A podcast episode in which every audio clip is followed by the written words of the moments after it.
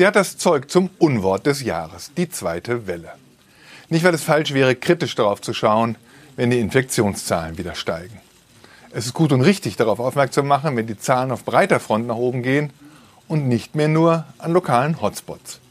Es geht immerhin um die Frage, ob steigende Sorglosigkeit bei einer kleinen, aber wachsenden Zahl von Leuten die Umsicht der überwältigenden Mehrheit in Frage stellt.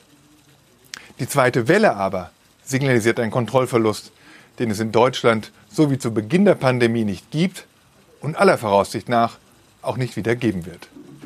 Weil es damals keine Masken gab, weil wir damals noch viel weniger über das Virus und über Covid-19 wussten, weil dem tückischen Virus erst in der Dramatik des Lockdowns die leider nötige Aufmerksamkeit geschenkt wurde. Von einem Kontrollverlust aber sind wir noch aus ganz anderen Gründen weit entfernt. Weil sich die Menschen bei uns im Durchschnitt weit vernünftiger verhalten als zum Beispiel in Großbritannien oder Belgien weil der Bevölkerungsanteil, der sich gar nicht richtig schützen kann in unserer sozialen Marktwirtschaft, deutlich geringer ist als zum Beispiel in den USA. Und weil kein Land der Welt ein so engmaschiges Netz von Gesundheitsämtern hat, die sich inzwischen auf der Höhe ihrer Aufgabe bewegen, ein Hoch auf den Föderalismus. Wer in dieser Situation ständig die zweite Welle an die Wand malt, der programmiert die Gegenfrage, wo bleibt sie denn nun, deine zweite Welle? der stärkt die Ignoranten und Verschwörungstheoretiker, anstatt sie zu schwächen. Noch zwei, drei solcher Anläufe überzogener Panikmache, dann droht uns auch die Aufmerksamkeit breiterer Bevölkerungsschichten wegzubrechen. Ausgerechnet zum Herbst und zum ersten Corona-Winter hin, der unsere Aufmerksamkeit und unsere Lernbereitschaft noch einmal ganz neu herausfordern wird. Mein Ratschlag, Schluss mit der Erregungswelle um die zweite Welle.